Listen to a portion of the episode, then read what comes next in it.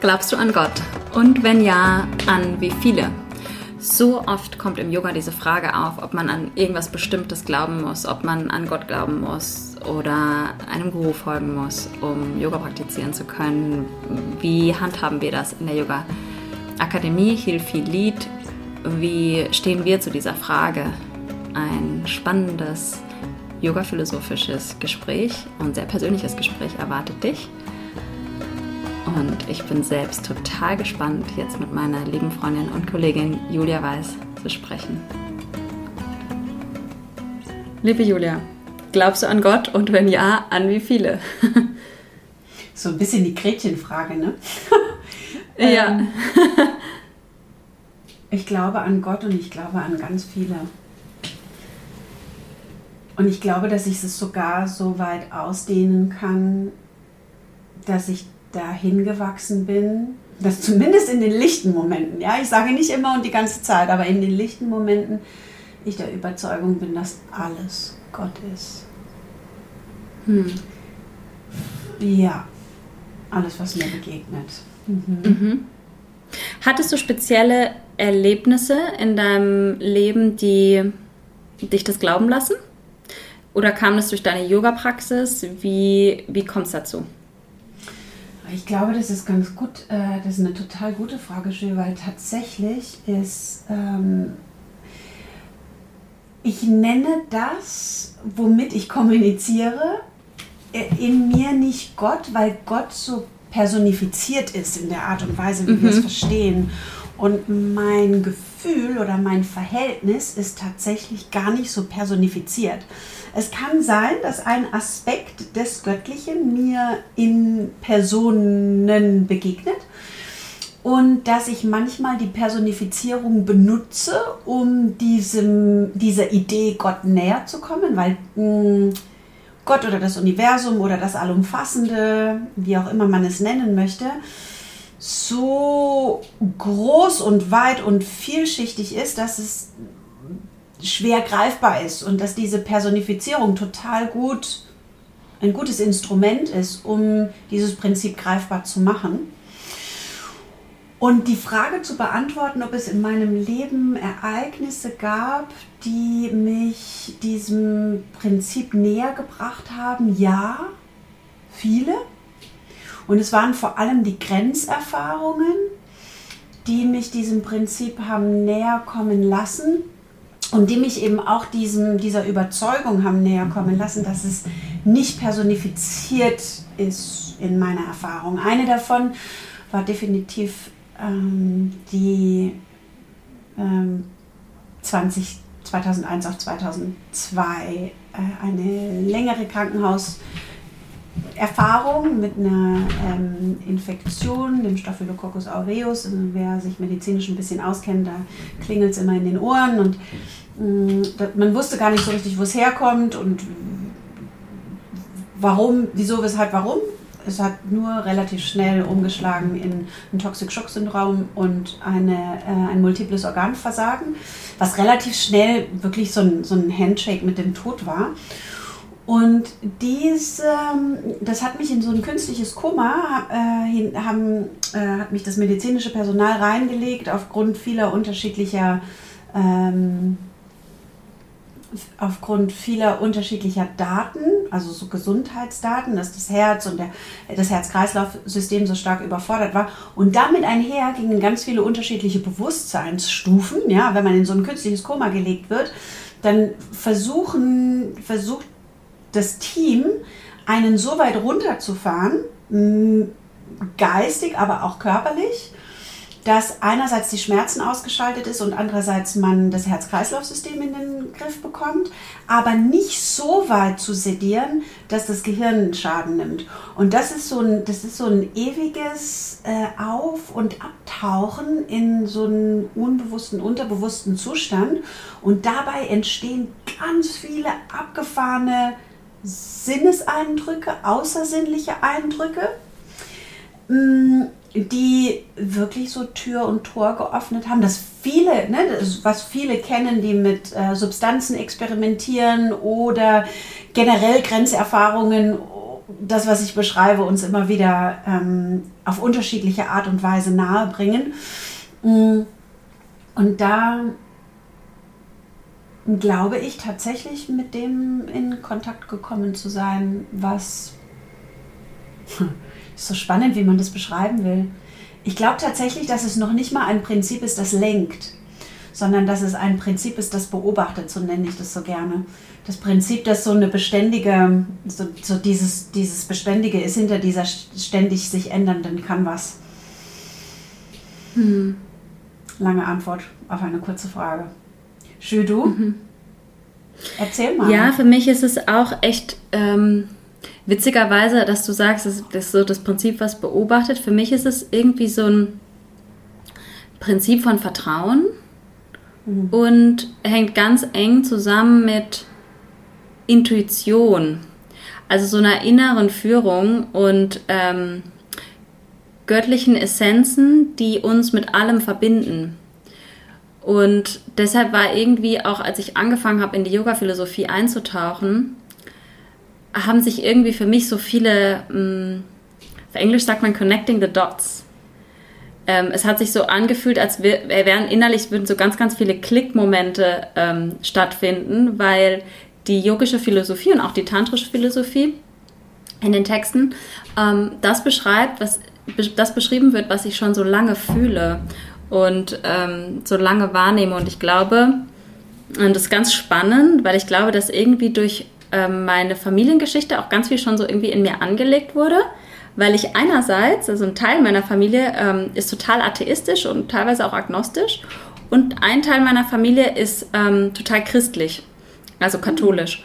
Und diese Mischung, und ich glaube, durch diese Mischung habe ich irgendwie ähm, gelernt, unterschiedliche Wahrheiten nebeneinander existieren lassen zu können und damit voll in Frieden zu sein, damit voll okay zu sein. Und ich finde es ähm, schön und bin auch total dankbar dafür, dass ich durch die, durch die katholische Seite, durch die, also die Seite von meinem Papa, ähm, total ähm, erfahren durfte, was es bedeutet, in der christlichen Gemeinschaft zu sein, was es bedeutet, ähm, so eine rituelle, ritualisierte, ähm, ja, so eine so ritualisierte Abläufe auch zu haben und ja, auch eine tiefe Verankerung in bestimmten Dingen, an die dann geglaubt wird, Gesang von Musik über alles, was im Prinzip alle Religionen ja irgendwie so tun. Und aber auch auf der anderen Seite, ähm, mein, der Opa auf der anderen Seite, mit dem ich sehr, sehr eng bin, der über sich sagt, dass er ja so irgendwas zwischen atheistisch und agnostisch ist. Hm, der Papa von meiner Mama, ähm, der wirklich einer der inspirierendsten Menschen für mich war und der halt über sich selber sagen würde, dass er nicht spirituell ist und auch mit Religion nichts zu tun haben wird. Das Einzige, was er immer gesagt hat, war, dass der Dalai Lama und Buddha ihn irgendwie so ein bisschen inspirieren, aber dass er ansonsten, ähm, ja, also auch mit Gurus und irgendwas kann er überhaupt nichts anfangen und ähm, ist alles für ihn total wuhu und alles, was nicht irgendwie total wissenschaftlich belegt ist. Ähm, so, und er hat schon auch immer so dieses, wir kommen aus dem Nichts und gehen ins Nichts, so. Und ähm, gleichzeitig aber zu sehen, dass er, obwohl er über sich gar nicht sagt, dass er spirituell ist und quasi sagt, dass er an nichts glaubt, ähm, total spirituell und verbunden handelt.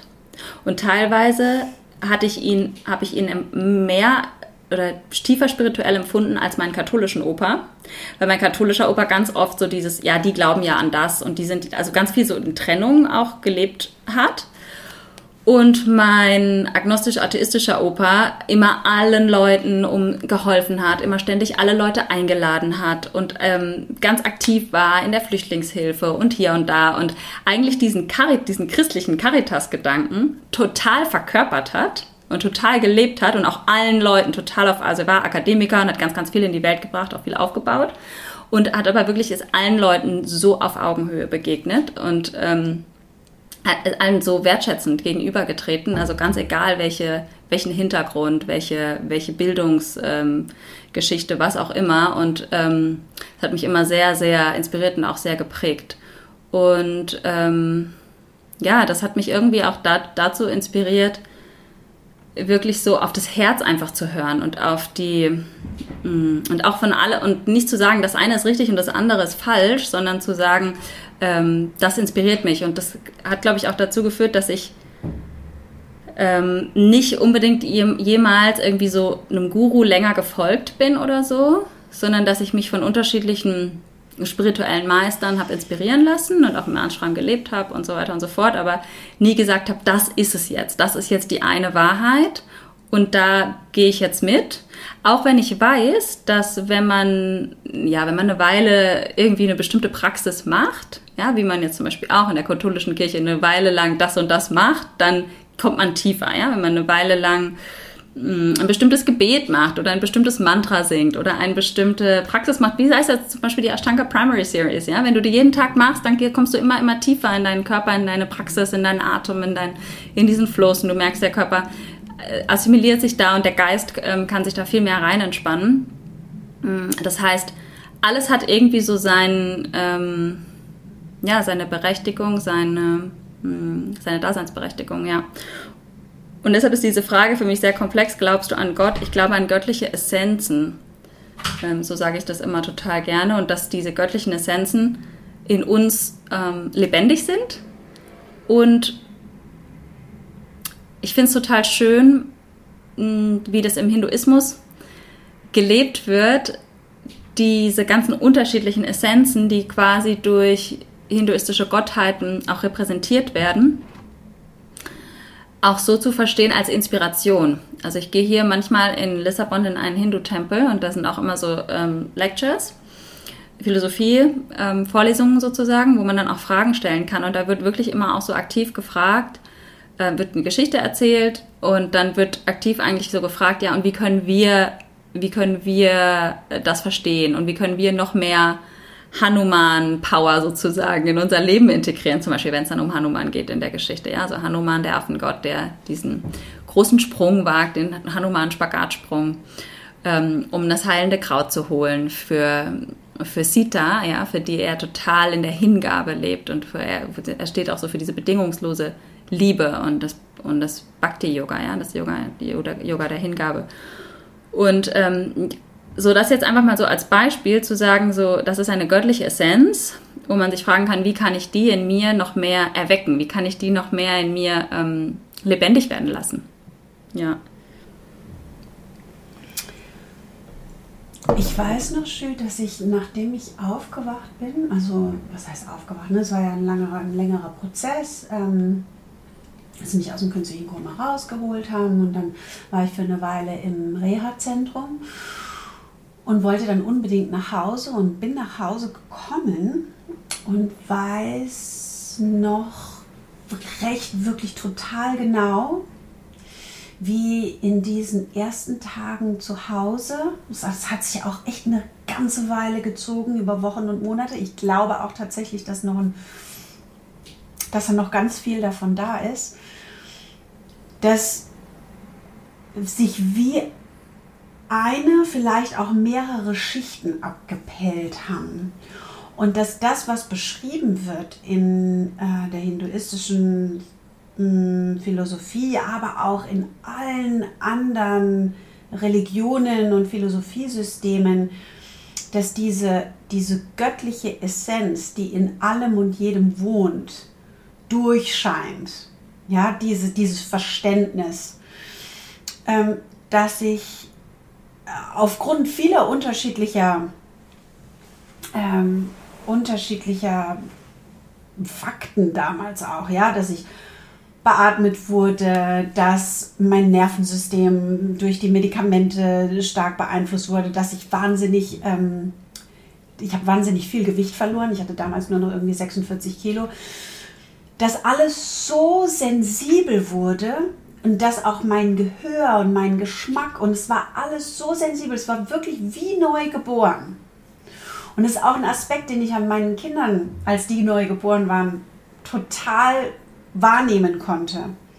Diese Offenheit und Rezeptivität für alles, was ist, ja, wo diese ganzen Mechanismen der Abschirmung, die wir im Verlauf des Erwachsenwerdens lernen, ja, diese Winterjacken, die wir anziehen können, um Gesprächen aus dem Weg zu gehen, die eventuell abdriften in ähm, ja, wo man fast schon sagen will, ne, wo sich Menschen beschimpfen oder wenn sie so laut werden oder wenn es Diskussionen sind, die man, die irgendwie unnötig sind, so unangenehme, unangenehme Dynamiken in Beziehungen oder auch, wenn ich dann Fernsehprogramm geschaut habe, wo ich gemerkt habe, boah, wie voll ist unsere gesamte normal, also normale in Anführungszeichen, unser Alltag von der Lautstärke des, äh, des Verkehrs über die Lautstärke und die Intensität des Fernsehprogramms, über die Lautstärke und die Intensität der, der Gespräche meiner Kernfamilie und Freunde. Und das, all das mich dazu hat, hat mich so aufwachen lassen in dieses, ähm, diese Sensibilität für, äh, wenn uns unsere wirkliche menschliche Essenz so überschattet wird von hm, Drama, Drama in allen, in allen Formen und Farben. Und ich da so sensibel dafür, da, da, dafür wurde, dass ich ganz, ich habe mich äh, nach dieser Zeit wirklich total zurückgezogen, ähm, war wirklich selten draußen, hab, bin dann auch ja, zum, aufs Yoga gestoßen und habe Yoga wirklich ganz intensiv praktiziert weil es mir einfach zu viel und zu laut und zu unnötig und zu, wir hatten in der letzten 200 Stunden Ausbildung, hatten wir diesen wunderschönen Vortrag ähm, über Satya, ähm, dieses, die Informationen, die wir teilen, ist die gut, ist sie notwendig, ist sie wahr, ja, durch diese drei Filter unsere Kommunikation laufen zu lassen. Und es war wirklich so, dass nach dieser Geschichte im Krankenhaus ich ehrlich gesagt, 97 Prozent der Kommunikation ist, hatte mit den drei Filtern nichts zu tun. Und ich war einfach nur so, ey, ich, ich habe keine, hab keine Zeit dafür. Lange Rede, kurzer Sinn. Diese, diese Frage, glaubst du an Gott und auch diese ganzen unterschiedlichen Mechanismen, die sich Religion oder Philosophiesysteme ausgedacht haben, uns daran zu erinnern, was göttliche Essenz eigentlich ist, machen total viel Sinn, weil sie uns rausholen aus diesem lauten, intensiven, Drama in, infizierenden hm, Qualitäten, Verhaltensmechanismen. Und wenn du sagst, eine göttliche Essenzen, ich liebe das ist total schön, so da, darauf zu gucken, weil mich das nämlich zurückbringt, wie, wie sehr mich das hinduistische Philosophiesystem mit den ganzen unterschiedlichen göttlichen Essenzen ähm, daran erinnert hat, wie dass wir als Menschen in den ganzen unterschiedlichen Rollen, die wir spielen können, uns gegenseitig erinnern können, ja, an diese göttlichen Essenzen und dass eben dieses System, so wie es gewählt wurde, mit den Geschichten und diesen Göttergeschichten, uns immer wieder äh, Tür und Tor öffnet, diese Werte, die es seit Menschengedenken gibt und die verpackt werden in unterschiedliche Geschichten und Formen und Rituale, so erreichbar machen, weil sie, weil der Hinduismus eben immer wieder damit spielt, zu sagen, dass ja, da ist eine göttliche Geschichte, aber es ist du und diese Göttlichkeit sind nicht abgetrennt voneinander, sondern du und diese, Gött diese Göttlichkeit sind gleich und diese Geschichte ist nur eine Inspiration, diesen Wert in dir als menschliches Individuum anzulegen.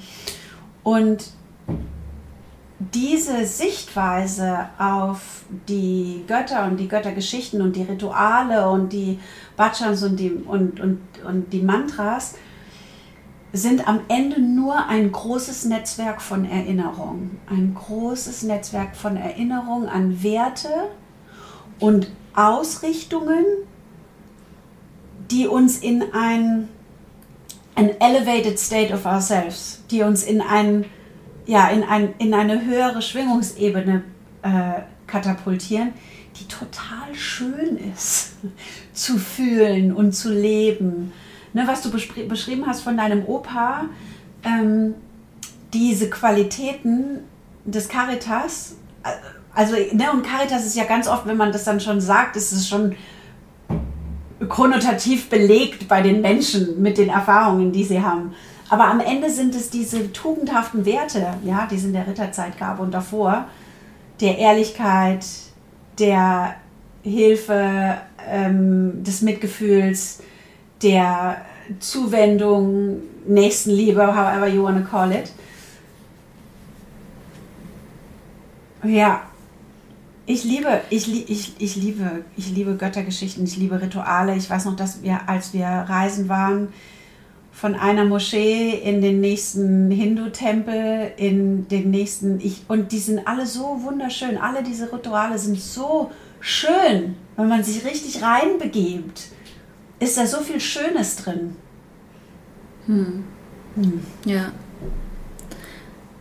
Und ich finde es auch so schön und so kraftvoll, wirklich aktiv nach verbindenden Elementen zu schauen. Und ich glaube, das ist auch gerade zum aktuellen Zeitgeschehen so wichtig, das zu sagen, weil es einfach so viel Frieden und Gelassenheit und Verbundenheit schafft, ähm, wirklich immer wieder darauf zu schauen, was verbindet uns, ähm, anstatt zu schauen, was trennt uns, was, was sind die Unterschiede zwischen den Religionen. So, das ist eigentlich, ähm, ja, führt zu so viel Streit und so viel ähm, Recht haben wollen und was auch immer, statt ähm, danach zu gucken, was ist, was ist das Verbindende. Göttlichkeit hat unterschiedliche Formen, Facetten. Menschen schließen sich zusammen, weil sie, weil sie sich darauf einigen, bestimmte Dinge zu glauben, aber und bestimmte Dinge zu praktizieren. Und das hat alles seine Berechtigung und seine Schönheit, wie du so schön sagst, aber wirklich aktiv danach zu suchen und die Augen aufzumachen und sich inspirieren zu lassen. Ich wurde jetzt hier eingeladen, zum Beispiel in unserer, ähm, ja, in unserer Community hier in, in Portugal, wo ganz viele Kirtans auch immer sind, ähm, ist ein Pärchen, die auch Kirtan singen, aber eigentlich jüdisch praktizieren sozusagen. Also die feiern auch Schabbat und so weiter und so fort. Und haben mich jetzt eingeladen, äh, mal zu einem Schabbat auch zu kommen. Mhm. Und ich freue mich da total drauf, weil ich das noch wirklich noch nie erlebt habe und noch nie praktiziert habe. Und ähm, ich bin auch dankbar eigentlich einfach wirklich für diese Offenheit, weil ganz viele Leute würden sagen, ah, das macht mir irgendwie Angst, ah, das ist irgendwie, ach, das ist nicht mein Ding, ist ja auch nicht meine Religion, warum soll ich das machen? Und wirklich auch mit dieser Offenheit reinzugehen und ähm, dieser Furcht, Furchtlosigkeit auch, ja. Viele, viele haben da, glaube ich, auch einfach so eine, so Berührungsängste und ähm, ich würde an der Stelle total gerne auch einfach ermutigen, sich dafür zu öffnen, Göttlichkeit ähm, ganz unterschiedlich zu erfahren. Und wenn man jetzt sagt, ähm, ja, im religiösen Sinne, das ist mir irgendwie noch zu fern oder wie auch immer. Ich glaube, in mir wurde das halt auch durch die katholische Seite ähm, auf diese, ich meine, ich habe sehr, sehr junge Eltern und deshalb habe ich sehr viel Zeit mit meinen Großeltern auch immer einfach verbracht. Mm, und habe da jetzt wirklich zu beiden Großeltern so eine, so eine starke Bindung auch einfach gehabt. Und durch die katholische Seite wurde das, glaube ich, in mir auch so ein bisschen geöffnet. Dadurch habe ich, glaube ich, nicht so Berührungsängste mit Religion generell, weil es mir jetzt nichts ist, was irgendwie fremd ist, sondern was ist, was mir einfach auch sehr vertraut ist dadurch. Ähm, aber ich würde an der Stelle einfach total gerne nochmal ermutigen, ähm, die Ablehnung dagegen einfach gegen jegliche Form von Religion, gegen jegliche Form von Göttlichkeit. Bei manchen äh, löst ja auch der Begriff Gott schon total viel Ablehnung aus. Und ähm, sich einfach dafür zu öffnen, ähm, auch wenn man es vielleicht nicht Gott nennen möchte, äh, wenn man es vielleicht anders nennen möchte, Verbindung, Vertrauen, Intuition, wie auch immer, ähm, ja, sich einfach dafür zu öffnen und das Göttliche immer und überall zu suchen. Und wenn es vielleicht nicht in einer Religion ist, wenn es vielleicht nicht in einer rituellen Praxis ist, ähm, selbst wenn es vielleicht auch nicht in der Yoga-Praxis ist, wenn du das Podcast hörst, da hast du wahrscheinlich Interesse an Yoga, ist es vielleicht in der Natur. Und ich persönlich ähm, erlebe Göttlichkeit am stärksten eigentlich in der Verbindung zur Natur. Ja, wenn ich in, im Wald bin, wenn ich im Meer bin, wenn ich ähm, am Spazieren bin, wenn ich bewusst draußen atme, ähm, und wenn ich die, die Natur wirklich, und das ist ja in der Literatur auch ganz oft schon so ganz lange auch schon so angelegt gewesen, dass, die, dass man die Natur wirklich auch als Spiegel der Seele bezeichnet. Und wirklich, wenn ich das Meer beobachte, ja, und die Wellen so wild sind, dann erinnert mich das an meine eigene Wildheit, an meine eigene Kraft, an die eigene Power, die ich habe. Und ähm, genauso wie wenn ich, ähm, wenn, der, wenn der Wind sanft meine Haut streichelt, das ist ein total sinnliches, sehr, sehr tiefes ähm, Erlebnis für mich, in dem ich mich auch an meine eigene Sanftheit erinnere. Und ähm, das sind so Momente, die ja auch so, so einen Hauch von Göttlichkeit für mich haben. Manchmal nicht nur einen Hauch, sondern manchmal auch eine ganz, ganz starke ähm, göttliche Message, weil ich manchmal auch mit einer tiefen Frage, mit wirklich einer Frage, die mir so auf der Seele brennt, in die Natur gehe oder in meine Yoga-Praxis gehe. Ich sage das ja ganz oft, das nehme ich erstmal, die Frage nehme ich erstmal mit auf die Matte. Und manchmal ist es aber auch so, dass ich die Frage mal mitnehme auf einen Spaziergang oder die Frage mal mitnehme in, in, in ein Naturerlebnis, was ich, was ich habe. Ähm, und dann einfach wirklich äh, schaue, wie, was für ein Feedback auch kommt. Was für ein Feedback kommt, wenn, wenn ich mich unter den Sternenhimmel lege und die Frage da mal auf mich wirken lasse. Und dann ähm, kommt eben ganz oft so eine, so eine ganz intuitive Antwort, weil ich eben durch die Verbindung zur Natur mich auch zu meiner eigenen Natur irgendwie näher fühle und das auch auf jeden Fall für mich so eine, so eine göttliche Essenz hat. Hm, und ich glaube, man kann da die Frage noch, und da würde ich gerne mit dir noch mal weiter drüber sprechen, man kann die noch viel weiter spinnen, so zum Thema, okay, was ist Gott? Wir haben jetzt immer mehr darüber gesprochen und versucht, uns den Begriff so ein bisschen anzunähern, diesem sehr, sehr, sehr weiten Begriff, der ja auch in verschiedenen Religionen ähm, ganz unterschiedlich ähm, beantwortet wird. Ja, Im Buddhismus dieses Erwachen und auch das Ende des Leidens. Ähm, Im Christentum, durch wo wir darüber gesprochen haben, Nächstenliebe, aber auch so diese Dreifaltigkeit, ja, so den Vater, ähm, Sohn und Heiliger Geist, also diese Verkörperung von Liebe, Gnade und Gerechtigkeit. Wo man halt sagt, im Kundalini-Yoga oder im Sikhismus, ähm, wo, ja, wo ja Gott auch so als wahre Guru bezeichnet wird, so als Guru ist ja immer einer, der Licht bringt, so Gott als ewiger, allgegenwärtiger, letztendlich geschlechtsloser Schöpfer.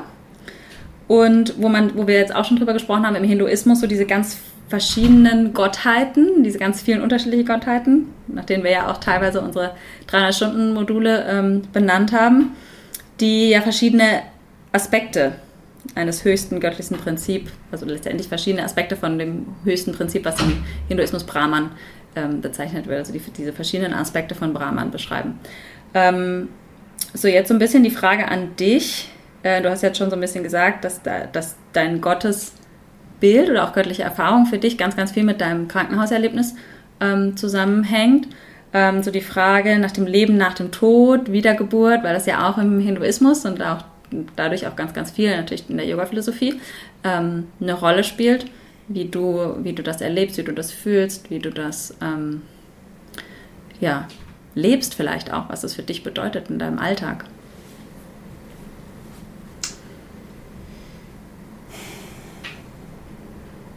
Super spannend, weil ich mit ähm, einem Partner auch an meiner Seite lebe, der ähm, mit dem ich seit so vielen Jahren, seit 13 Jahren auch diese Gespräche habe und der auch nach diesem Prinzip ähm, zumindest intellektuell lebt, dass ich komme aus dem Nichts und ich gehe ins Nichts und drumherum ist er allerdings der loyalste, integerste, ehrlichste Mensch, den ich tatsächlich kennengelernt habe. Ähm, diese Frage nach ähm, das Leben, ne, nach gibt es nach dem Tod etwas und, und wie sieht es aus, kommen wir wieder und so weiter. Mm, du hast über die Naturerfahrungen gesprochen und ich ziehe ganz viel meines Verständnis der Welt, der Göttlichkeit und den Gesetzen der Welt, aus, der, aus Naturerfahrungen und vor allem aus, den, aus Erlebnissen und Beobachtungen mit den Elementen. Ähm, ganz, ganz stark Biologiestudent, der Kreislauf im Ökosystem also vor allem die Erde ähm, ist etwas, was mir total nahe liegt und auch das Wasser. Unglaublich viel darüber geschrieben. Ich habe gerade vor kurzem ist mir, ein, ist mir ein Tagebuch in die Hände gefallen ähm, von wirklich noch, ja, späte Teenagerzeit, äh, wo, ich im, wo, wo, ich im Zug saß und habe ähm, die Regentropfen beobachtet, wie sie über die Zugscheibe gleiten und bin dann so innerlich diesen gesamten Weg dieses Wassertropfens, ich war damals schon im, im Kontakt mit der Yoga-Philosophie und da wird ja der Atman immer beschrieben als dieser, ne, der kleine Tropfen, der ähm, eigentlich, wenn er, sobald er in den Ozean fällt, eins ist mit dem Ozean, aber sich eben in der Inkarnation als Mensch als diesen Wassertropfen erlebt, der scheinbar abgetrennt ist von dem großen, allumfassenden Wasserkörper der, äh, der Welt. Ähm, aber in dem Moment, wo er wieder in, in, ins Meer fällt, eins wird mit dem großen Wasserkörper. Und so saß ich in diesem Zug und habe äh, reflektiert über diese Realität des Wassertropfens und habe geschrieben über, äh, ne, wie der Wind die Wassertropfen am, am, am Zugfenster vorbei treibt und es dann wieder in die Erde fließt und so weiter. Ähm, und was mir dabei aufgefallen ist, dass es eine, dass es unterhalb unserer Sinneswahrnehmung, die ganz stark trainiert ist auf Kompartimentalisierung und auf der einen Seite so stark geprägt ist, die Stabilität und Beständigkeit wahrzunehmen, die aber eigentlich wissenschaftlich belegt so gar nicht besteht. Das ist wirklich so ein, ja, fast so eine, was, was Yoga als Maya bezeichnet, ne? als, als das göttliche Spiel, so dieser, dieser Schleier, der über unserem, un, unserem wirklichen Erleben liegt. Ja, dass wir, dass wir, so, dass wir so gerne Dingen, Menschen Attribute der Ewigkeit geben, die aber eigentlich überhaupt gar nicht ewig sind. Und dass Yoga ja auch sagt, dass die Weisheit darin besteht, das eine vom anderen tatsächlich trennen zu können. Ja, also diese Viveka, die Unterscheidungskraft, die unterscheiden zu können, was wirklich beständig und ewig ist und was nicht beständig und ewig ist. Und wir als Gesellschaft und als Menschen wirklich so fest drin stecken unbedingt diese, dieses Attribut der Ewigkeit auf alles drauflegen zu wollen. Ja? Auf unsere Beziehungen, auf Menschen, auf unsere Kinder, auf unsere Autos, auf unsere Häuser. Und dass die wirkliche Befreiung da, darin liegt, eben zu sehen, dass das alles nicht nur zu sehen, sondern auch tatsächlich auf der Gefühlsebene, ja, und viszeral zu, ah, zu akzeptieren dass das alles so vergänglich ist. So, und jetzt die Frage nach, was kommt danach und wie sehe ich Re Reinkarnation? Ich kann nicht von der Hand weisen, dass ich recht oft in meinem Leben Menschen begegne, die oder Tiere oder Orte, wo sich einfach anfühlt, als ob da eine längere Geschichte wäre, die ich aber mit meinem Intellekt nicht, ich kann sie nicht greifen, ich kann sie nicht erklären. Das ist etwas, was mir ganz oft passiert und was ich aktuell auch wirklich einfach gar nicht mehr hinterfragen muss, sondern ja, jetzt ein schönes Konzept habe, seit einigen Jahren äh, sagen zu können, okay, hm, ich war vielleicht schon öfter da und wir zwei, ja, wenn ich jemanden treffe, mit dem das so ist oder mit der das so ist, zu sagen, hm, wir haben vielleicht schon in unterschiedlichen Formen Beziehung gelebt, Freundschaft gelebt, ähm, sind durch unterschiedliche Erfahrungen zusammengegangen und wow, cool, dass wir uns in dieser Konstellation nochmal treffen. Ohne das aber auch unbedingt so benennen zu müssen, auch mit der anderen Person, sondern einfach wirklich in diese Verbundenheit und in diese Nähe gehen kann. Natürlich ist es so, dass, hm, dass ich Karma, die, die Lehre des Karmas und die Lehre der Reinkarnation kenne und auch immer wieder da tiefer reintauche. Ich merke aber immer wieder, wenn in der, in der Benennung dieses, dieser Dynamik geht es so schnell, dass, dass wieder dieses richtig und falsch kann sein oder kann nicht sein, dass der Intellekt sich so dazwischen schiebt das wieder zu zertrennen und Recht haben zu wollen. Und deshalb ist es so ein bisschen ähnlich, wie wenn man mich fragt nach, nach, ne, nach glaubst du an Gott, dass es so ein bisschen eine größere Antwort ist und dass es entpersonalisiert ist, ist auch das Prinzip des Karma und der Reinkarnation ist jetzt keine Definition, wie man sie wahrscheinlich auch im Yogalehrer-Handbuch findet, sondern tatsächlich eher so ein, das, was ich sagte, dass ich Menschen und, und Orten und Tieren begegne. Wo ich das Gefühl habe, da ist mehr da als nur diese, diese kurze Auseinandersetzung, dieses, dieses wir lernen uns gerade erst kennen. Das ist nicht wir lernen uns gerade erst kennen, sondern wir treffen uns wieder. So, wir haben, wir haben echt eine richtig lange Geschichte.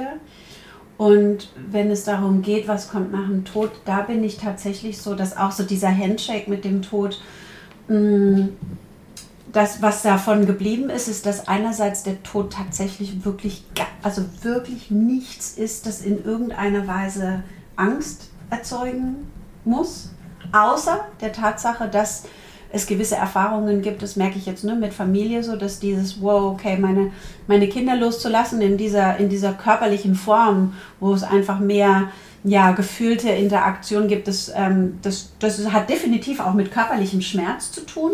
Aber diese, diese Verbundenheit, die darunter liegt, unterhalb oder vielleicht auch überhalb dieser dense physical reality, die ist nicht, also die ist in meiner Erfahrung nicht von der Hand zu weisen und es ist eine weitere Form der Verbundenheit. Und jetzt mache ich einmal gerade den Kreis, wenn wir uns die Elemente anschauen, zu schauen, wenn ein Blatt fällt und seine Form verliert und über viele Jahre hinweg wieder Erde wird, oder wenn Wasser gekocht wird, evaporiert und in Luft übergeht und dann wieder runter regnet. Also eher so in diesem Bild und in diesem Verständnis sehe ich die Frage von Tod und wieder äh, Karma und wieder, äh, wieder zurückkommen.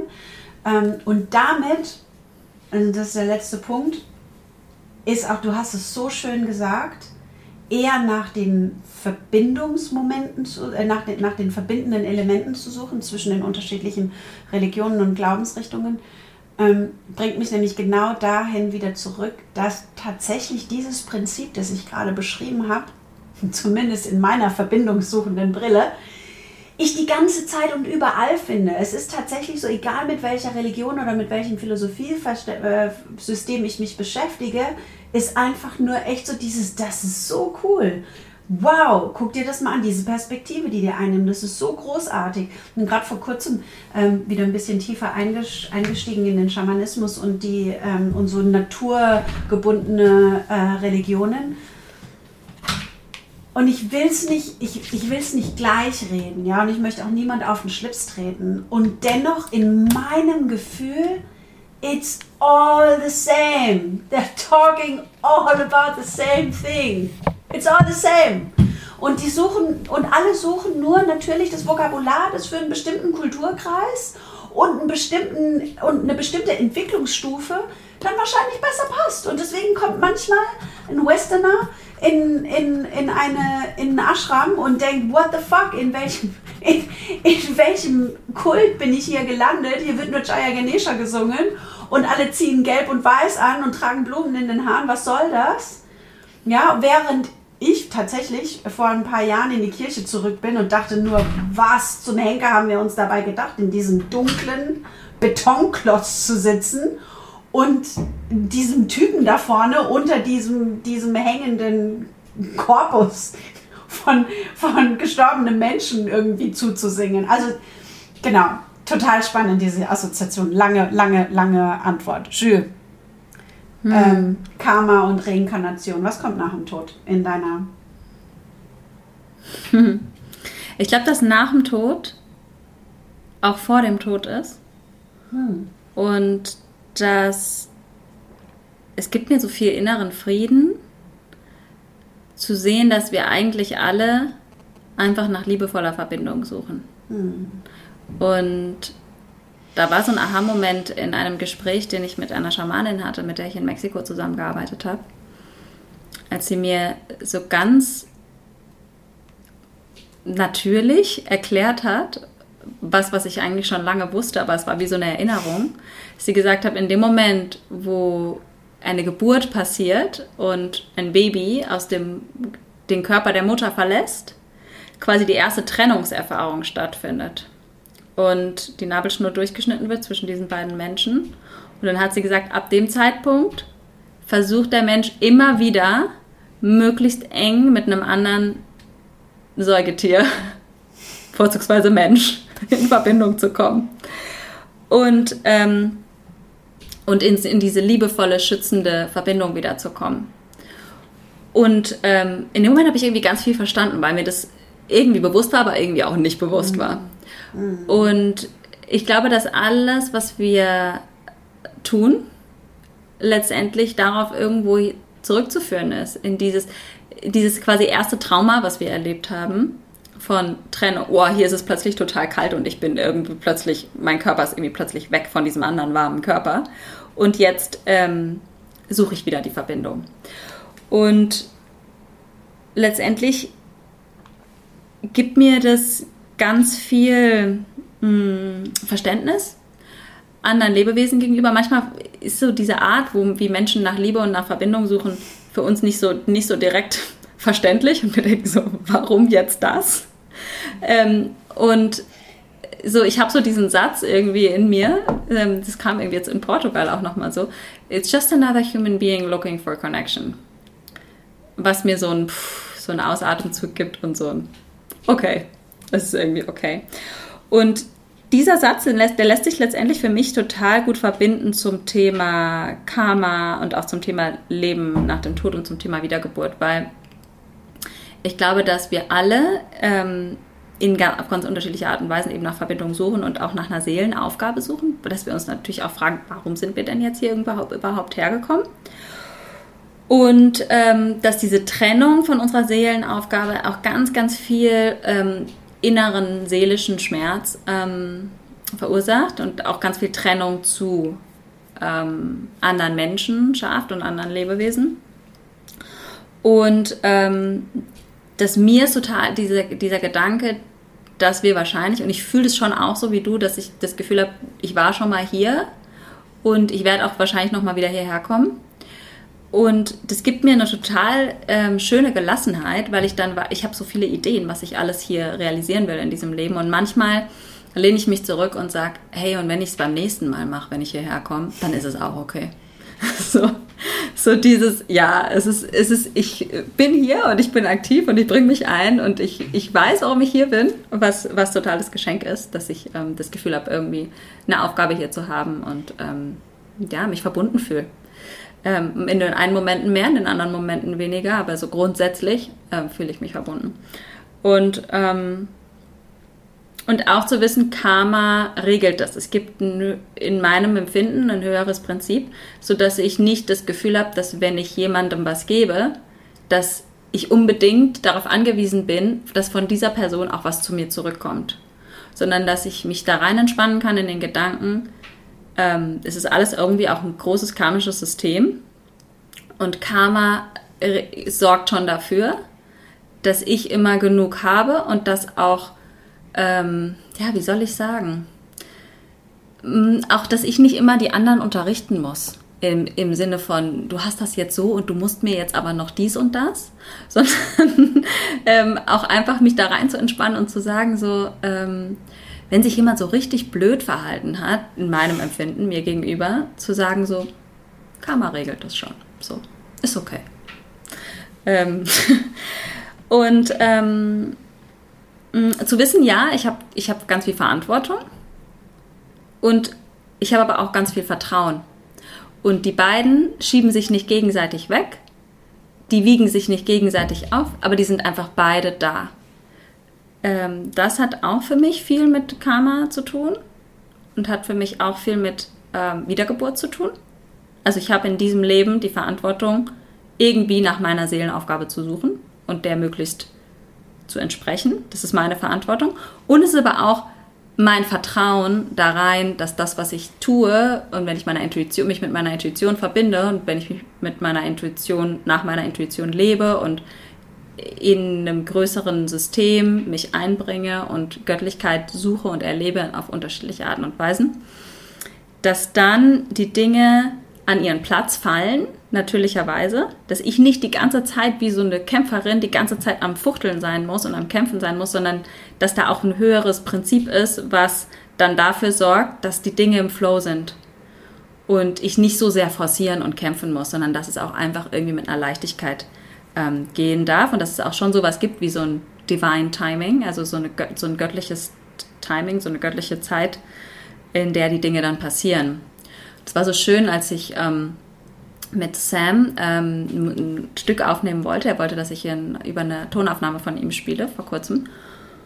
Und dann äh, hat sich, ist sich das zeitlich nicht ausgegangen, weil das war kurz bevor ich zur Barcelona Yoga Conference geflogen bin und dann äh, sagt er so, hey, kannst du da noch über mein Recording drüber spielen? Ich, ich habe kein Tonstudio, ich weiß nicht gerade nicht, wie ich es machen soll und ich kann es machen, wenn ich in äh, wenn ich in Deutschland bin, dann kann ich, äh, hat ein Freund von mir ein Tonstudio, da kann ich es machen. Aber das ist erst dann und dann und da ist noch Teacher-Training und so weiter und so fort.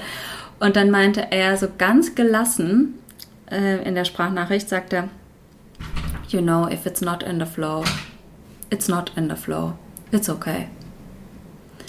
Und das war für mich, es ist so ganz, ganz tief in meinem Herz gelandet, irgendwie dieser Satz, weil ich irgendwie dachte, ja, du hast so recht.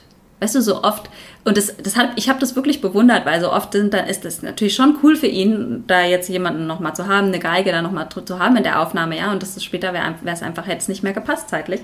Einfach so zu sagen, so, hey, man muss es nicht immer so übers Knie brechen, alles. Und ähm, so auch mal Dinge dann einfach gehen zu lassen und zu sagen, so, dann ist es jetzt gerade nicht dran.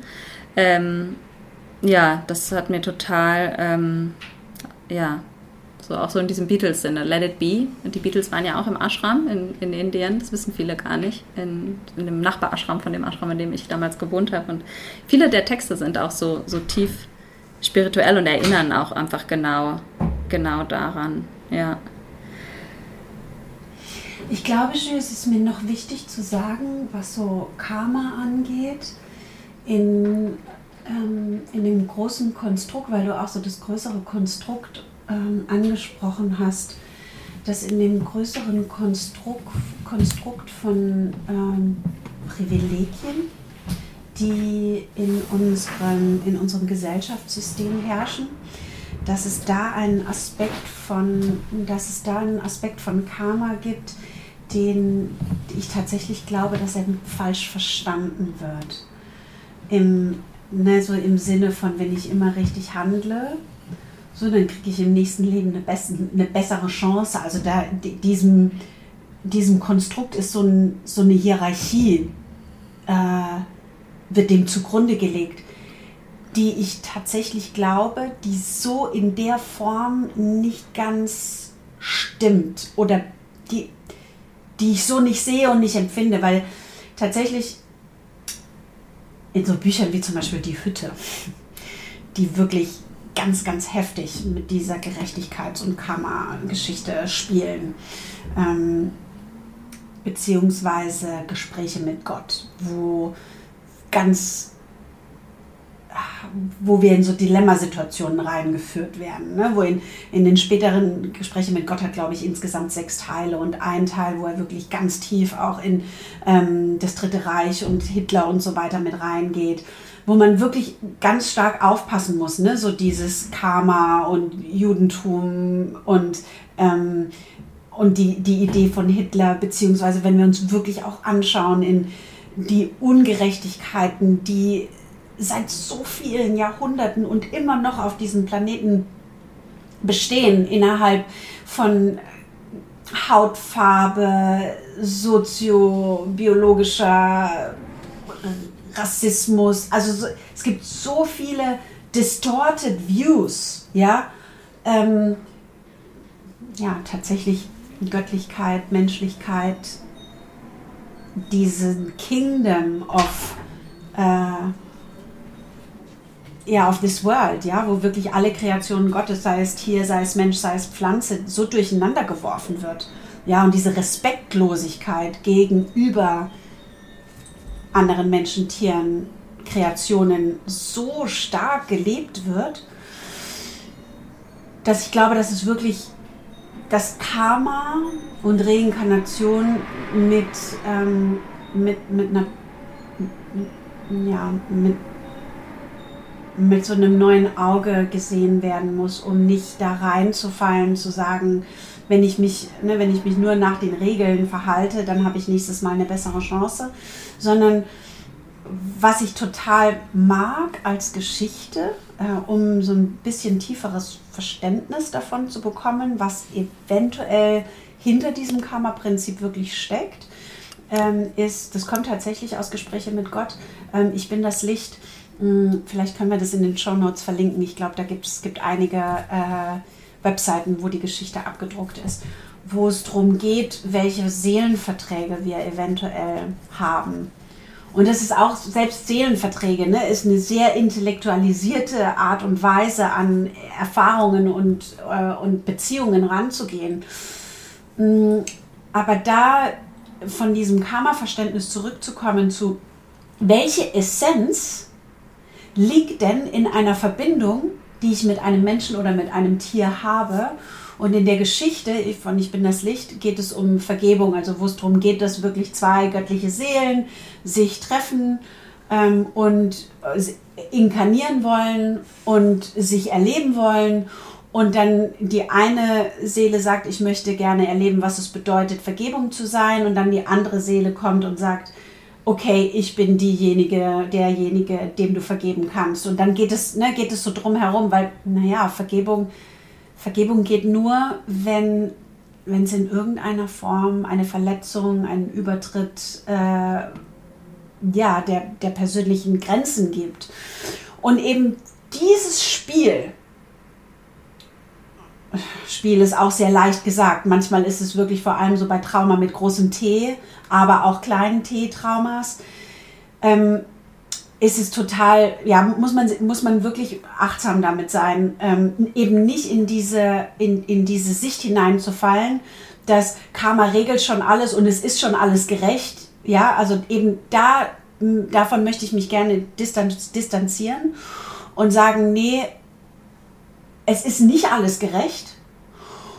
Und dennoch, in der tiefsten, schwierigsten ähm, Realität, die wirklich zu verurteilen ist, liegt irgendwo ein Aspekt, der Potenzial in sich trägt. Mehr kann ich dazu eigentlich gar nicht sagen, ohne, ja, ohne in irgendeiner Form Gerechtigkeit in diese ne, in, in Ungerechtigkeiten hinein interpretieren zu wollen.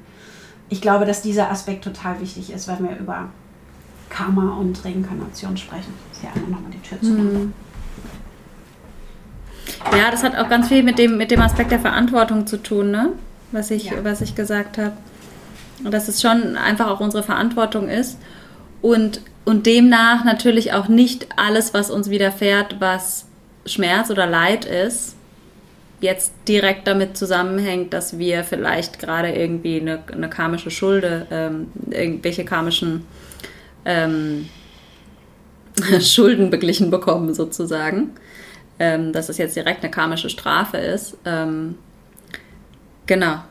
Ja, aber dass man wirklich so diesen Aspekt der Verantwortung, ähm, was ich gesagt habe, ne, Verantwortung und Vertrauen, die so, die so nebeneinander auch ähm, existieren und existieren müssen, letztendlich, ja.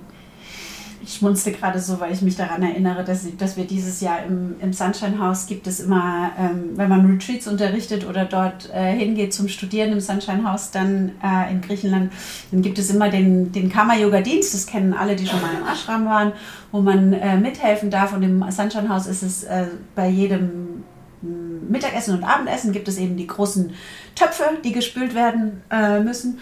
Und das Publikum im Sunshine House ist sehr mh, mm, europäisch, sehr deutschlastig.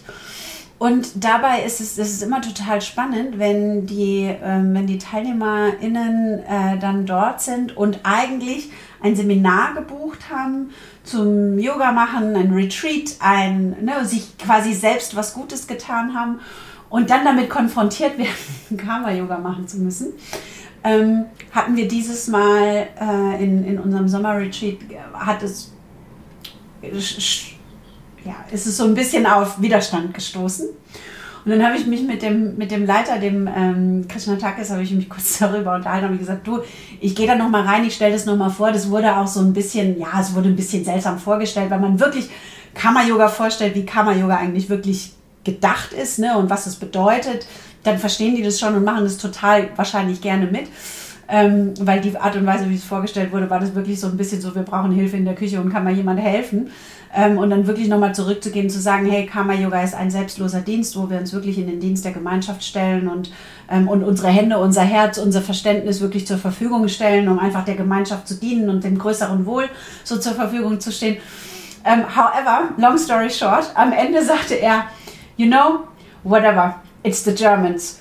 This little bit of washing pots is not going to clean up their karma. there's, there's so much more to clean up. Just let them be. They're going to be they're, gonna go to hell anyway. Und es war, er, hat es in, er hat es in so einer schönen Art und Weise gesagt, wo ich gedacht habe, ja, genau. Und ich glaube, dass tatsächlich auch Karma und Reinkarnation wirklich ganz, ganz wichtig ist in dieser, in dieser, also ja, in, in, in dieser Art und Weise gesehen zu werden. Ja, wirklich zu sagen, mir ist etwas passiert, where's the silver lining in it? Ja, was, was kann ich da rausziehen, was mich in irgendeiner Weise auf meinem persönlichen Weg weiterbringt in Richtung Positivität und mich nicht weiter kochen lässt in einem Sud von Säure, ja, die also wirklich tatsächlich ja, mich sauer macht in meinem Bauch und in meinen Gedanken und mich weiter in dieser Abwärtsspirale von Hass, Trauer, ähm, Frustration, mh, mm, Abgrenzung hineinfallen lässt und dann, äh, wenn, ich, wenn ich da die Aufwärtsspirale, was ist die Lehre, die ich daraus ziehen kann ähm, oder was ist, was ist, what's the gem, was ist den Edel, der, der Edelstein, den ich daraus mitnehmen kann, dann habe ich schon unglaublich viel gewonnen. Oh. Ja, unbedingt. ohne, ohne zu sagen, ohne zu sagen, so dieses, ähm, ja, wir haben, wir haben immer so diesen Fokus auf, was kann ich daraus lernen und immer so dieses, es kann ja auch so so was Toxischem werden, ne? Ja. Dass man Schmerz gar nicht mehr als Schmerz anerkennt, sondern immer direkt, ähm, direkt versucht, das Positive zu sehen. Ohne mal ja. zu sagen, ich bin jetzt einfach traurig und ich darf jetzt einfach in dieser Traurigkeit sein oder in diesem Schmerz sein und darf das ja. einfach sein lassen. Ähm, sondern das ist ja nicht das, was du meinst. Deshalb ähm, will ich das nochmal kurz ähm, ja, einfach klarstellen, so, sondern einfach wirklich, ja, wirklich zu sagen, so ähm, Karma ist ein ganz, ganz großes und weit gefasstes Prinzip, was mit dem göttlichen Prinzip Hand in Hand geht und ja, einfach uns daran erinnert, nach unserer Intuition, nach unseren Werten und auch so nach diesem, ich fand das immer so schön, meine Mama hat das früher immer gesagt, ähm, was du nicht willst, was man dir tut, das fügt auch keinem anderen zu, diesem den kategorischen Imperativ letztendlich nach ähm, Immanuel Kant. Ähm, ich finde, das ist letztendlich auch das, was Karma auch von uns erwartet irgendwie. Ne? Und, und ohne immer dieses Aufwiegeln, das ist genau das, deshalb finde ich das Beispiel gerade so schön, was du in der Küche ähm, gesagt hast, weil es, es, das möchte Karma nicht. Karma möchte nicht so diesen Tauschhandel. Das ist das, was ich vorhin auch meinte. Nicht so dieses, du, ich gebe dir jetzt das, aber dann gibst du mir das, sondern, sondern ich gebe mit vollem Herzen respektiere dabei trotzdem meine Boundaries, ja, und sage trotzdem so, ist es nicht, dass ich mich die ganze Zeit leer mache, sondern dass ich dann gebe, wenn ich geben kann.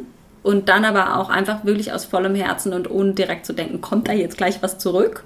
Oder habe ich dann vielleicht gleich nichts mehr? Ähm, also nicht so diese Knauserigkeit, sondern wirklich so eine Großzügigkeit. Ähm, und es ist so spannend, ähm, das hast du wahrscheinlich beim Reisen auch erlebt. Deshalb finde ich das gerade so schön, dass du das mit den Germans nochmal sagst, weil ich finde das so lustig, immer wieder zu beobachten in Mexiko, überall, wo ich hinkam. Ich wurde so beschenkt. Ich wurde so beschenkt. Also nicht nur mit Liebe und Essen und so, sondern auch wirklich materiell. Also wirklich, dass die Leute dann.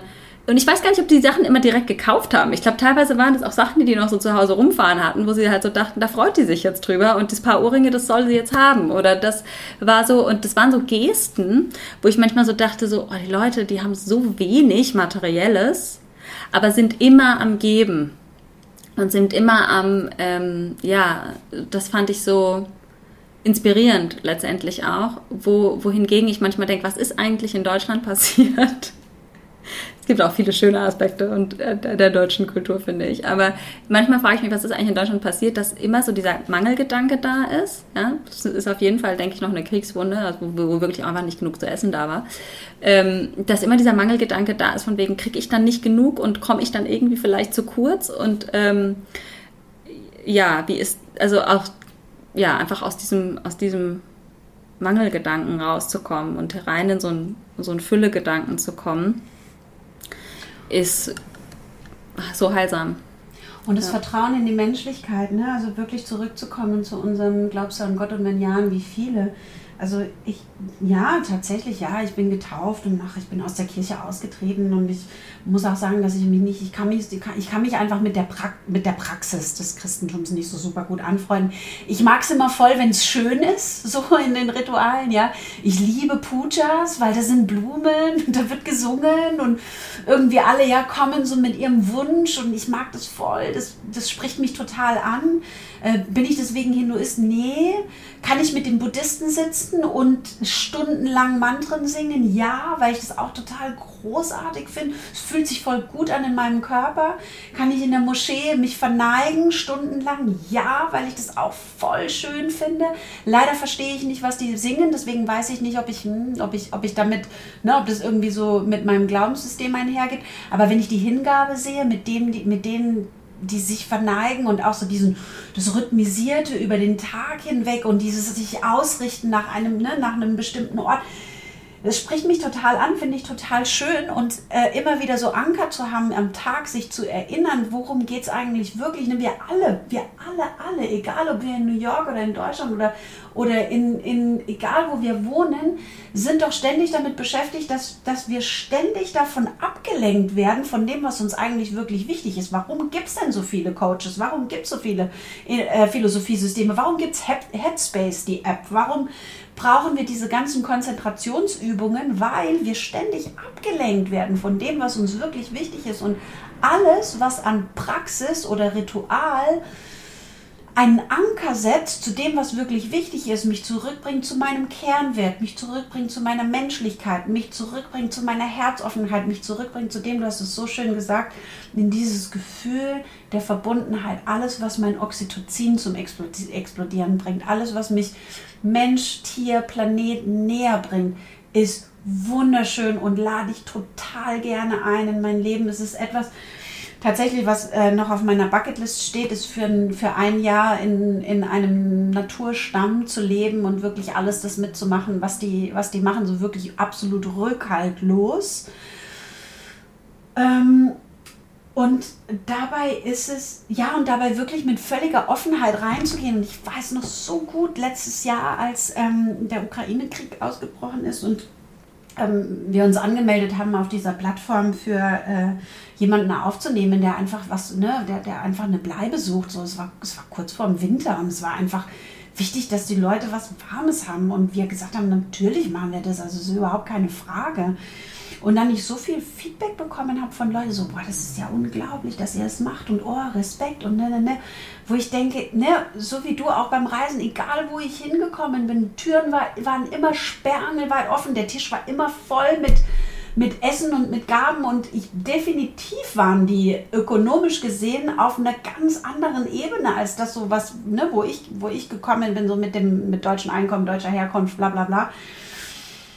Und da zu sagen, oh, ey, schaffe ich es wirklich immer wieder in diese, genau das, was du sagst, in diese Großzügigkeit zu kommen und deswegen zurück zu diesem Glaubst an Gott und wenn ja, an wie viele. Ich glaube an alles, was mich in die Großzügigkeit bringt. Ich glaube an alles, was mich zurückbringt in diese, ne, und wir sehen es gerade, es ist gerade Erntezeit. Ich habe gerade im Garten ey, zwei riesengroße Töpfe von Tomaten ge, ähm, geerntet. So alles, was mich in dieses, so wie die Erde ist, geben, geben, geben, mh, mm, recyceln, erneuern, ähm, ja, auf, auf, auf eine bestimmte Art und Weise auch zu klären. An all das glaube ich. Hm. Ja. Ja, und das auch wirklich, wenn man das hormonell betrachtet, ne, auch das, was so das Serotonin, was uns in die Lebendigkeit führt, was uns, das ist auch das, was uns, wo es uns kitzelt, wo es uns hin, wo es uns hinzieht. Und was auch immer das ist, ja, vielleicht ist es für dich mh, hm, durch den Garten zu gehen, die Ernte jetzt gerade im Herbst total ähm, zu feiern und es auch wirklich als Geschenke, auch als göttliche Geschenke annehmen zu können. Und egal, ob wie du den Begriff Göttlichkeit ähm, verstehst, ja, vielleicht ist es einfach auch ein Gefühl von Großzügigkeit, ein Gefühl von Fülle.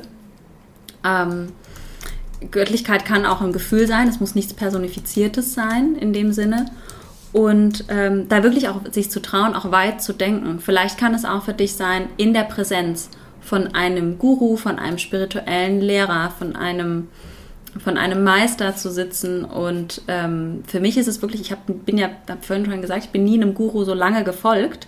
Aber ich habe in Indien ähm, im Ashram gelebt und saß jeden Abend im Satsang bei einer spirituellen Lehrerin, die ähm, Psychologin ist, also ein PhD hat in, in, Psychologie, aber schon ganz, ganz lange in Indien lebt und auch mitgeschrieben hat an der hinduistischen Enzyklopädie und so weiter und so fort, also ganz, ganz tief verankert ist, auch ähm, ganz viel auch immer zitiert aus der Bhagavad Gita und dann ähm, Spiritualität und ähm, Wissenschaft letztendlich vereint in ihren, in ihren Satsang. Satsang ist letztendlich so ein Moment, in dem man quasi in Wahrheit sitzt, so, so wird es übersetzt, und wo wir abends dann zusammensaßen und ganz tiefe Lebensfragen mit ihr gemeinsam beantwortet haben. Das war für mich auch ein Moment, wo ich Göttlichkeit erfahren habe, weil ich einfach das Gefühl hatte, dass ich ähm, einer ganz tiefen inneren Wahrheit in mir näher gekommen bin. Und das war für mich ein, oh ja, ein göttliches Erleben, genauso wie es für mich war in diesem, diesem ganz, ganz alten Meister mit seinem riesigen Bart, der so, so ein ganz, ganz kleiner indischer Mann, der ähm, ganz ruhig war, der hat immer ganz wenig geredet,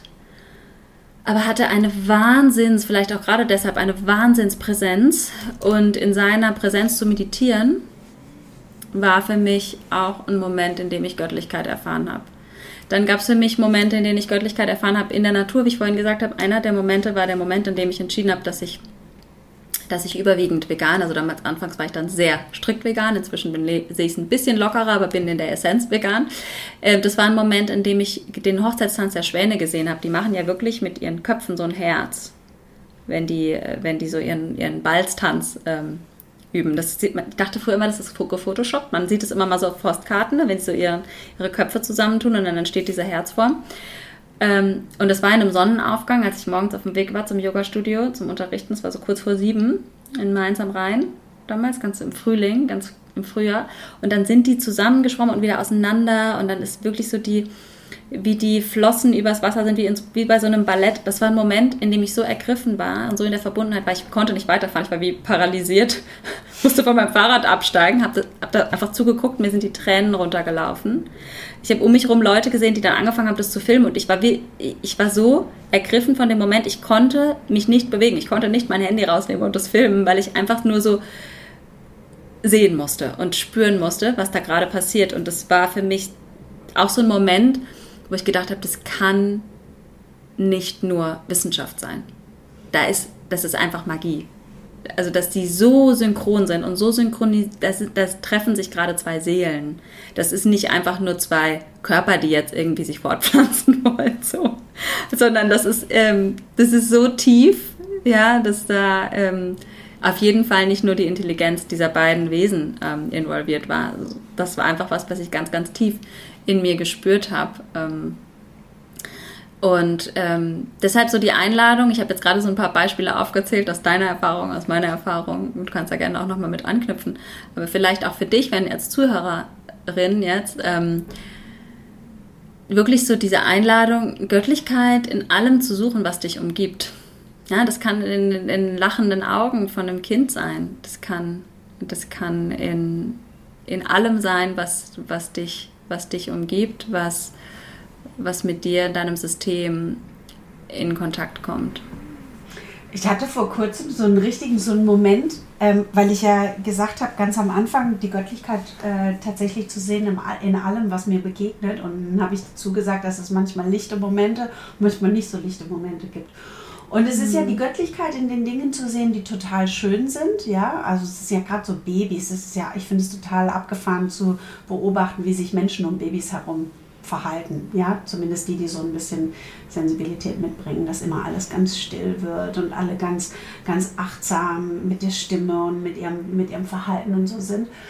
Und dann war, ich glaube, es war gerade vorgestern, bin ich in den Kreisel reingefahren und bin dann aus dem Kreis rausgefahren, habe vergessen, den Blinker zu setzen.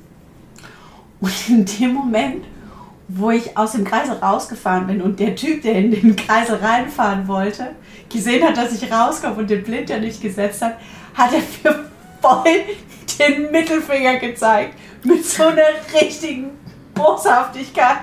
Und ich habe ihn angeguckt und dachte nur so, okay, and you know what? He's God too. Und nicht mit so einem Drüberwischen, ja, weil das war wirklich, ich, hab, ich war echt so ein bisschen schockiert, dass der, dass der mir meines Erachtens wegen so einer Lappalie so voll den Mittelfinger zeigt. Das Ding ist, dass aber in diesem, und ich lache jetzt auch so drüber, weil es tatsächlich in diesem Moment fand ich es auch recht lustig irgendwie, so, also so das Spiel des Lebens. Mhm. und dachte so, ah ja, okay, guck mal, und hier treffen sich zwei, ja, wo ich einfach jetzt auch so ein Ableiter sein konnte von, keine Ahnung, Frustration, whatever happened to him, ähm, wirklich zu sagen, nee, auch, auch darin, ja, treffen sich Aspekte des Göttlichen. Und das, das ist auch so eine Motivation, da mal reinzugehen in alle diese Geschichten, in die Geschichten mit den Dämonen und den Göttern und diesen großen ähm, äh, Epic Battles, die da, die da ge, ge, gefochten werden, um das wirklich zu übertragen auf das menschliche Leben und einerseits diesen Battle in sich zu fühlen, ja, wie ständig die ganze Zeit so ja, so dunkle Dämonen aufsteigen und sich das Gleiche auch im Äußeren zeigt und dann eben genau das, was der Buddhismus sagt, eben nicht in den, in, in den Fight zu gehen, so, sondern to invite your demons to tea. Ja, wirklich die mit einzuladen und diesen Typ mit dem Stinkefinger wirklich auch einzuladen zum Tee. Ja, so innerlich so dieses, oh komm, komm, sitz mit mir, ist alles gut. Ja.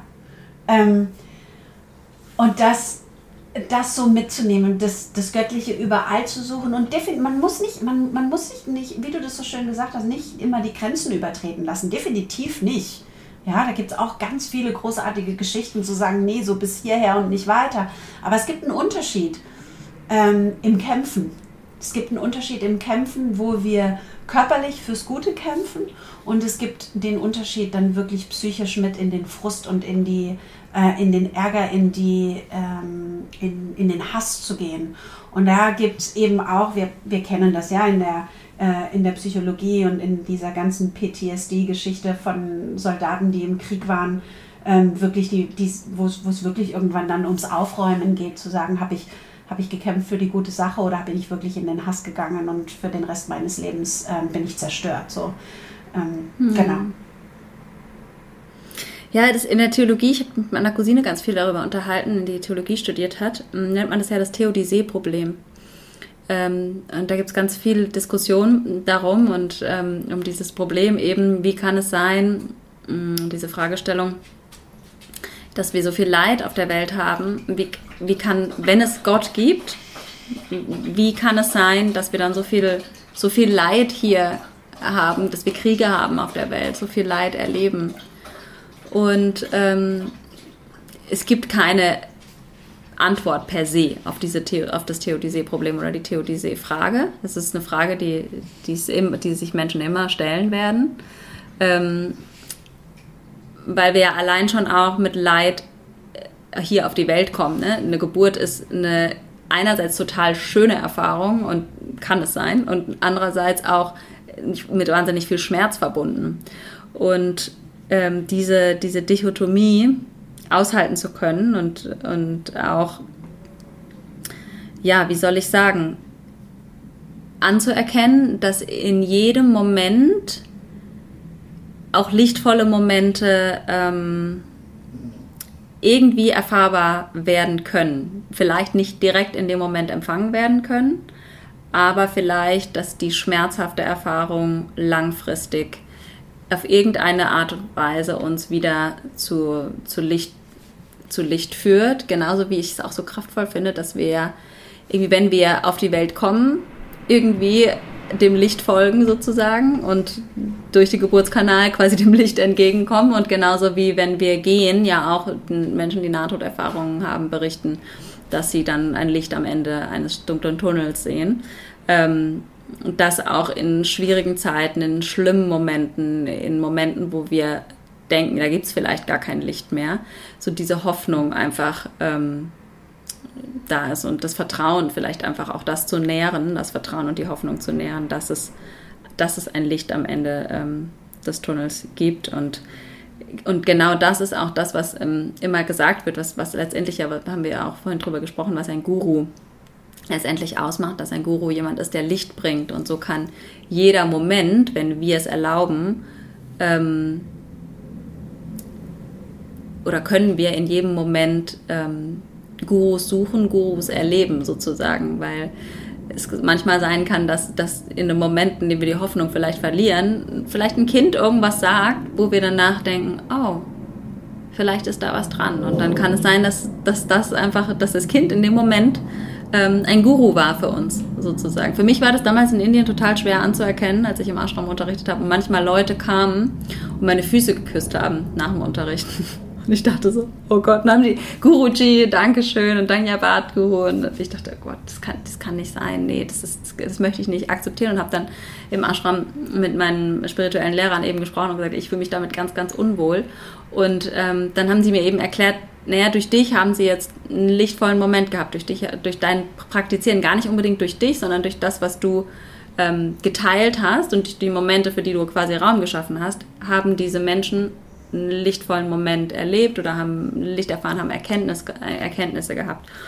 Und ähm, es hat für mich eine Weile gedauert und es dauert manchmal immer noch, ähm, das wirklich anzuerkennen, dass,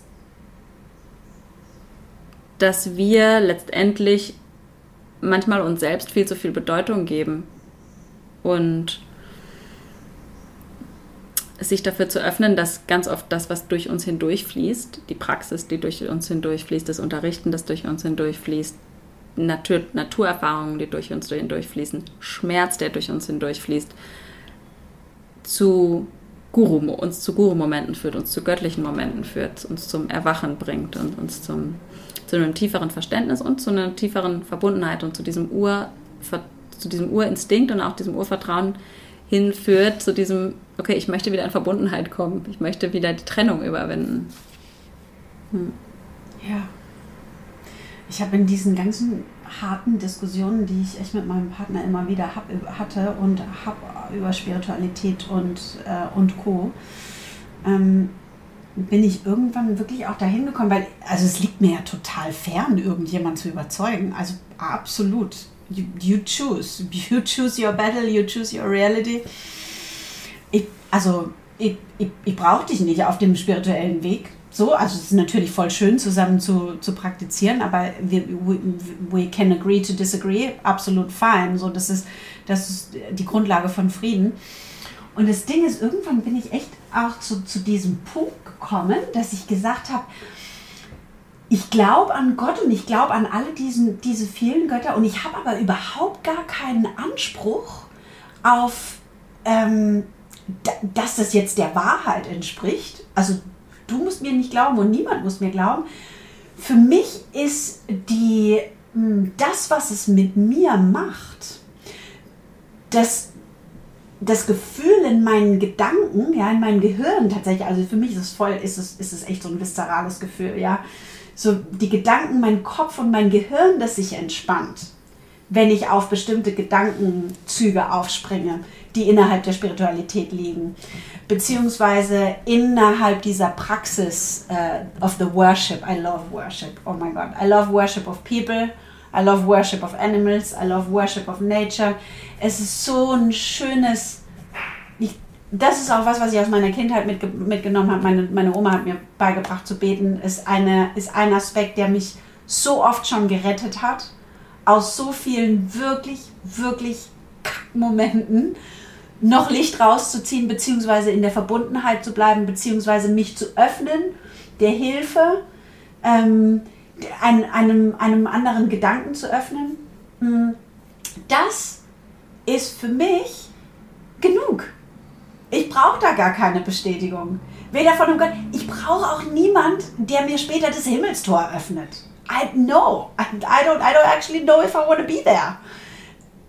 Aber was ich, was diese ähm, immediate gratification der Yoga-Praxis, des Atmens, der Asana, dem Mantra-Singen, dem, ähm, dem Ritual, der Puja, all das ist genug. It doesn't need more. It's fine. Like that. Die Augen, ne? diese, diese, das Leuchten in den Augen zu sehen, in solchen, in solchen Community-Momenten, in, in, in der Schwitzhütte, am Feuer, es kann auch ein Lagerfeuer sein, wo jemand Country Roads spielt. Whatever. Ja, jeder Moment der Verbundenheit ist in sich enough. Does not need more.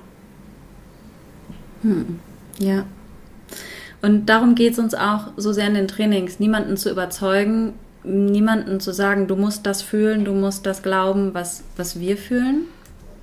Du musst das glauben, was wir glauben. Darum geht es uns überhaupt nicht, sondern es geht uns darum, Menschen zu ermutigen, sich zu verbinden, zu spüren, in die Liebe zu kommen, ins Vertrauen zu kommen, mit der eigenen Intuition in Kontakt zu kommen, Göttlichkeit zu erleben in dem ganzen Facettenreichtum, den wir in dieser Podcast-Folge beschrieben haben. Und worum geht es uns noch, liebe Julia? Du kannst es gerne fortführen, diese Liste. in einen Erlebniszustand zu kommen, in der, wie ich so gerne sage, die Lücke zwischen dir und dir sich schließt und sich hoffentlich auch in just the taste of the tongue diese, diesen Moment der Erfahrung zu kommen, dass auch die Lücke zwischen den Geschichten über die Götter mit deiner eigenen Erfahrung und dein, dein, deinem eigenen Erleben sich schließt. Wo Momente entstehen, in denen du dich entscheidest, ein kleines bisschen authentischer, ein kleines bisschen mehr den Filter anzulegen. Ist es wahr? Ist es nötig? Ist es, hm. ähm, ist es gut? Und dann den Mund hm. zu öffnen in diese kleinen diese Momente, in denen wir das Glitzern im, in den Augen des anderen sehen und sehen, wow, we're together in this, ja, und das, diese Abgetrenntheit, in die wir eventuell hinein programmiert wurden, dass die auch eine Realität ist, die aber eben parallel zu einem unglaublichen Einheitsgefühl auch besteht. Und das, so wie Namaste sagt, dass das Licht in mir und das Licht in dir sich eigentlich echt super ähnlich sind und dass das auch nicht eine Floskel ist, sondern dass es ein tief spürbares, tief erfahrbares, eine tief erfahrbare Realität ist, die kein Hippie-Wollsocken-Müsli-Esser braucht, sondern dass die, egal wie du angezogen bist und egal welche Frisur du hast und egal ob du Botox zwischen den Augenbrauen hast oder nicht, whatever, it does not matter at all. So, hm. darum, darum geht's. Hm. Ja. Und dann haben wir uns für die Göttergeschichten entschieden, weil sie eben so vielseitig sind und weil man da so viel rausziehen kann und weil halt auch ganz viele hier auch im Westen die gar nicht so sehr kennen. Und dann ist es auch letztendlich nicht mehr so wichtig, ob das Geschichten aus dem Hinduismus sind ähm, oder ob es auch teilweise einfach Geschichten sind aus der Bibel, an die du dich erinnerst. Ne? Also wer, wer, den, wer den ersten Stein, wer ohne Sünde ist, der wer für den ersten Stein ist zum Beispiel so ein Satz, den ich total schön finde aus der Bibel, ja, wo es darum geht, dass jemand gesteinigt werden sollte und dann ähm, und es dann heißt, wer ohne Sünde ist, der werfe den ersten Stein. Ja, und ähm, Gut, über den Begriff von Sünde lässt sich streiten. Ne? Was, was ist Sünde? Das ist wieder ein riesiges Fass, was man aufmachen kann. Aber so gibt es in der Bibel auch ganz viele Geschichten, die total kraftvoll und empowernd sein können. Ähm, je nachdem, wie man sie verstehen möchte. Und ähm, wir haben uns jetzt für diese Geschichten entschieden aus dem, aus dem Hinduismus, über die Gottheiten, die ganz, ganz viel, ich ziehe daraus ganz, ganz viel Power und ganz viel Inspiration ganz viel Verbundenheit und ja, freue mich riesig auf diese Reise. Eine 300 Stunden Ausbildung. Wir haben noch drei freie Plätze und fünf wundervolle Frauen, die gerade am Gucken sind, wie sie es ermöglichen können, da noch teilzunehmen. Und wir freuen uns riesig, die letzten Plätze zu vergeben. Und ich glaube da auch immer so an dieses, was du auch gesagt hast. Und das lässt sich an so viele Dinge, auf so viele Dinge übertragen. So das Universum lässt kein Vakuum. Ich glaube daran, dass die Frauen, die diese Plätze haben sollen, dass sie diese Plätze finden und dass es genauso mit allem anderen ist, was, was so passiert, dass wenn wir unserem Herzen vertrauen, wenn wir uns wirklich verbinden, wenn wir wirklich in die Intuition gehen, wenn wir wirklich in die, in die Verbindung gehen, dass dann sich, dass sich dann die Dinge fügen und dann so Klickmomente entstehen und ähm, ja, so war das bei mir, als ich entschieden habe, nach Portugal zu ziehen und das Universum so, ich hatte das Gefühl, das feiert so eine kleine Party und war so, ja, ja, ja, hier, komm, alles. Und alles, alles kam so plötzlich so zusammen und hat sich so zusammengefügt und es war dann so, wie so, wie so Antworten, die ich so, die ich so bekommen habe. Ähm, Bestätigung. Und was natürlich nicht heißt, dass ich hier nie Herausforderungen habe. Nein, ich habe hier auch Herausforderungen, genauso wie in Deutschland. Man nimmt seine Themen immer überall hin mit. Aber ich glaube, dass so gewisse Entscheidungen, ähm, viszeral, wie du so schön sagst, auf der Bioresonanzebene, auf der kosmologischen Ebene, auf der physiologischen Ebene und auf ganz, ganz vielen anderen Ebenen auch, ähm, eine gewisse Resonanz erzeugen und, und, und uns in eine Verbundenheit führen, die uns ja, ein, ein glückliches, also im Großen und Ganzen glückliches, zufriedenes Leben führen lassen. Hm. Hm. Mit diesem glücklichen und zufriedenen Leben entlassen wir entlassen wir euch in ein hoffentlich glückliches und zufriedenes Leben. Und wenn dem nicht so ist, dann gibt es unglaublich viele Tools, das tatsächlich herzustellen. Das ist das Coole am Yoga. Die Hoffnung und den Frieden und die Zufriedenheit zu nähern. Das ist eine Praxis, kein von außen gegebener, kein von außen gegebener Zustand. Mm, Jules, ich sehe dich schon so bald. Ich freue mich riesig. Ihr Lieben da draußen, wenn es euch ruft, kommt zur 300-Stunden-Ausbildung dazu. Ähm, für die, die sich noch nicht angemeldet haben, wenn du hier in der Nähe bist, am 28.10. findet das Heal Feel Lead Festival statt. Es wird so großartig. Uff. Wir haben Pascal de la Casse als äh, Ecstatic Dance DJ, wir haben Bagage Burger für, als Foodtruck, äh, die uns catern für den Tag. Es wird ein unglaublich großartiger Tag und definitiv, you have to come. You have to come. Danke fürs Zuhören, danke für das wunderschöne Gespräch, liebe Julia. Fühl dich ganz fest gedrückt. Namaste. Namaste. Wenn dir die Folge gefallen hat und dich inspiriert hat und du gerne mehr von uns hören möchtest, dann abonniere den Podcast total gerne auf deiner Lieblingsplattform. Dann bleibst du immer auf dem Laufenden und kriegst immer direkt eine Benachrichtigung. Immer donnerstags morgens um 6 Uhr laden wir die Folge hoch, dann kannst du die neue Folge hören. Und wenn du das Gefühl hast, ich kenne jemanden, dem die Folge vielleicht gefallen könnte, den das auch interessieren könnte, dann leite die Folge sehr gern weiter, kannst es gerne einfach teilen. Und wir sind natürlich auch total gespannt zu hören, wie dir die Folge gefallen hat und mit dir darüber in den Austausch zu kommen. Hüpfe einfach gerne rüber zu Instagram at healfeellead und hinterlasse uns einen Kommentar in dem Post zur Folge oder schick uns eine Nachricht. Und wenn du unsere Arbeit unterstützen möchtest, freuen wir uns natürlich auch riesig über eine 5-Sterne-Bewertung. Vielen Dank, lass es dir gut gehen und bis hoffentlich ganz bald. Namaste.